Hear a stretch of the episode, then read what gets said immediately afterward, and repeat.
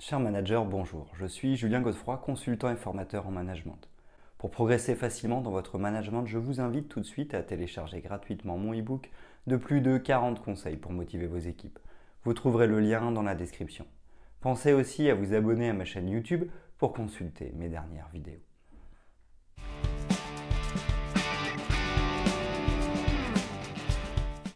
Devenir manager est souvent la récompense d'un parcours scolaire ou de bons résultats obtenus au travail. Certaines fois, c'est aussi notre réseau qui nous permet d'accéder à ce poste.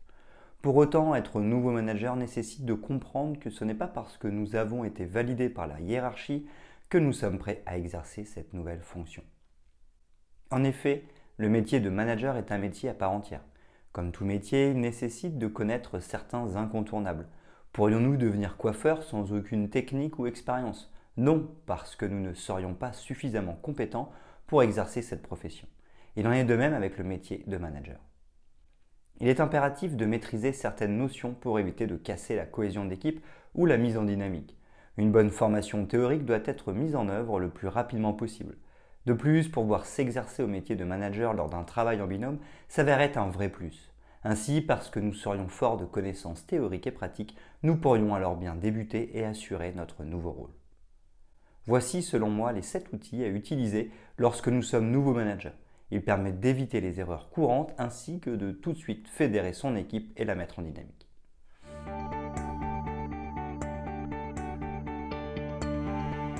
Premièrement, un nouveau manager prend toujours le temps d'observer. La première alerte que je pourrais donner à un nouveau manager est de faire attention à ne pas vouloir aller trop vite. En effet, nous pouvons avoir envie de tout de suite imposer notre style ou nos exigences. Pour autant, les équipes vont devoir apprendre à nous connaître avant de pouvoir nous faire confiance. Si nous allons trop vite, nous risquons de casser la relation. Le mode opératoire de la reprise d'équipe, pour un nouveau manager ou non, nous invite à prendre trois mois pour observer nos équipes. Il s'agira de travailler avec elles et d'échanger, mais sans donner de feedback. Pendant cette période, nous ne créerons que du lien et nous les observerons. Cependant, notre hiérarchie pourrait nous demander rapidement des comptes. En effet, elle voudra sûrement des résultats rapides pour le bon développement de l'entreprise. Il s'agira donc d'identifier les quick wins ou victoires rapides. Ce sont les objectifs qui peuvent être rapidement atteints sans avoir à nous lancer dans de grands projets et de grands changements. Ainsi pourrons-nous concilier observation, relation et résultats. Au bout de trois mois, nous pourrons faire part à nos équipes de nos observations et créer une vraie mise en dynamique pour la suite.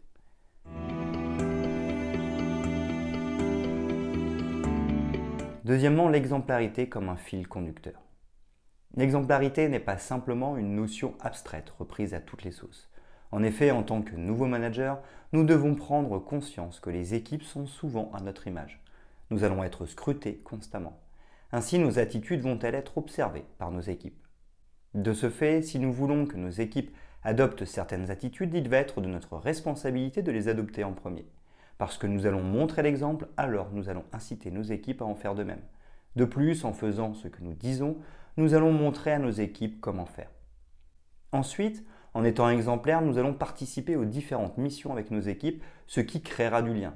Enfin, parce que nous allons agir concrètement, nous allons aussi nous rendre compte des contraintes que cela pose. Cela nous donnera une meilleure idée des difficultés, enjeux et forces du sujet concerné. L'exemplarité est donc le moyen le plus puissant de convaincre et d'engager nos équipes autour des actions que nous voulons voir chez elles.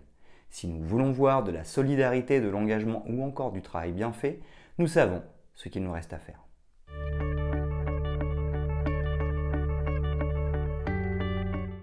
Troisièmement, donner de la reconnaissance et du feedback. Ensuite, nous allons devoir mettre en lumière ce que nous apprécions et ce que nous ne voulons pas voir chez nos équipes. Pour cela, nous allons pouvoir utiliser la reconnaissance et le feedback. Le management d'équipe consiste à donner de la reconnaissance à nos collaborateurs lorsqu'ils ont agi correctement. Cela signifie que lorsque nous sommes satisfaits de l'attitude ou de la qualité du travail d'un de nos collaborateurs ou de notre équipe, nous allons leur dire bravo. L'idéal est de donner du sens en expliquant précisément pourquoi nous sommes satisfaits. Ainsi, pourrons-nous ancrer les bons comportements au sein de nos équipes? Elles sauront précisément ce que nous attendons et auront envie de le refaire. D'un autre côté, lorsque nos équipes n'ont pas réussi à répondre à nos attentes ou aux différents objectifs, il sera question de leur donner du feedback.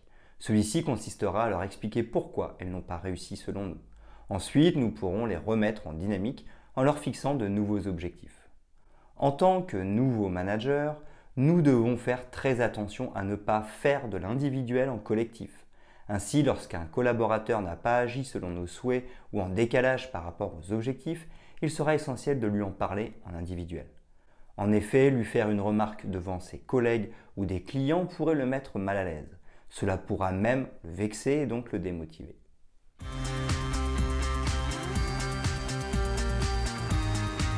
Quatrièmement, le nouveau manager doit mettre en œuvre une relation de confiance.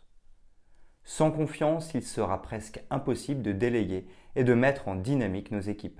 En effet, aurons-nous envie de confier des missions à une personne en qui nous n'avons pas confiance? La réponse est non. La confiance nécessite dans un premier temps une prise de décision. En effet, nous devrons décider de faire confiance. Il n'y a pas d'autre solution et si nous avons dans nos équipes un salarié en qui nous n'aurons jamais confiance, il s'agira de clôturer la collaboration. En effet, parce que nous serons toujours dans le doute, nous ne déléguerons pas. Une fois que la décision de faire confiance est prise en tant que nouveau manager, nous pourrons commencer par déléguer de petites tâches à nos collaborateurs. Chaque succès et chaque objectif atteint viendra renforcer notre confiance. Nous pourrons alors déléguer des tâches de plus en plus importantes, ce qui viendra alimenter la relation de confiance. De plus, n'oublions pas que l'exemplarité ainsi qu'une bonne communication sincère et profonde nous permettront de mettre en œuvre de la confiance. Pour cela, rien de tel que la mise en œuvre de bons rythmes managériaux.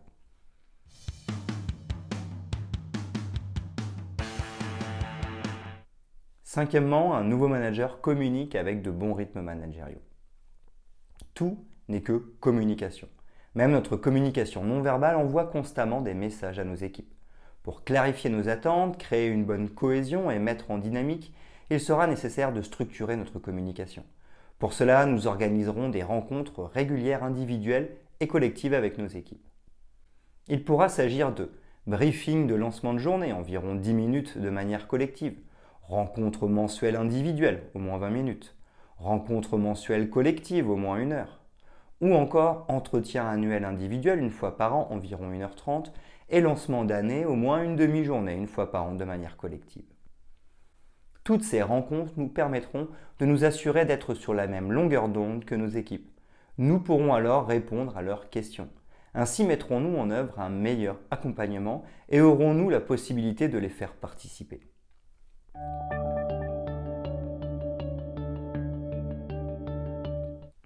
Sixièmement, un manager ne donne pas des ordres, il accompagne ses équipes. Souvent, par mimétisme ou par manque de compétences, nous allons utiliser le mode directif avec nos équipes. Pour rappel, celui-ci ne doit s'utiliser que pour débloquer des situations. En effet, ce mode de management ne permet pas de faire monter en compétence les équipes ni de les engager. Il est donc juste très utile pour sortir d'une situation où nos équipes n'arrivent plus à avancer. Possiblement, il peut s'utiliser en dernier recours en cas de rapport de force. Le nouveau manager doit comprendre que son rôle est de donner les moyens à ses équipes de réussir. Cela passe par les bons outils, le bon matériel, le budget adapté, etc. Mais cela consiste aussi à accompagner ses équipes dans leur montée en compétences. Accompagner ces équipes nécessite de leur donner du sens pour qu'elles comprennent pourquoi elles font les choses. Cela réclame aussi de leur expliquer comment faire les choses pour qu'elles soient en mesure de remplir pleinement leur mission. Pour cela, en plus de donner du sens, le manager pourra les envoyer en formation ou les former directement. Ainsi, les équipes pourront-elles progresser à travers cet accompagnement?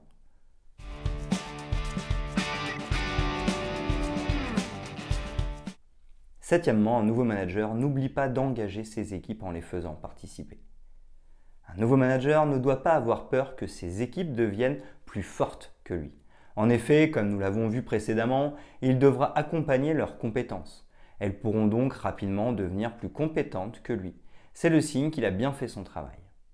Ensuite, il devra les engager. En d'autres termes, il s'agira de s'assurer qu'elles ont envie de faire les choses. C'est ce que nous appelons plus vulgairement la motivation. Pour cela, il s'agira de faire participer ses équipes aux prises de décision ou encore à l'élaboration des plans d'action. Même s'il peut être difficile de les faire participer sur tous les sujets, le nouveau manager doit prendre le réflexe de leur demander leur avis dès que possible. En effet, parce que les équipes pourront s'investir en amont, elles seront encore plus engagées en aval. Et parce que les équipes auront les moyens de réussir et l'envie de réussir, alors le nouveau manager pourra pleinement déléguer.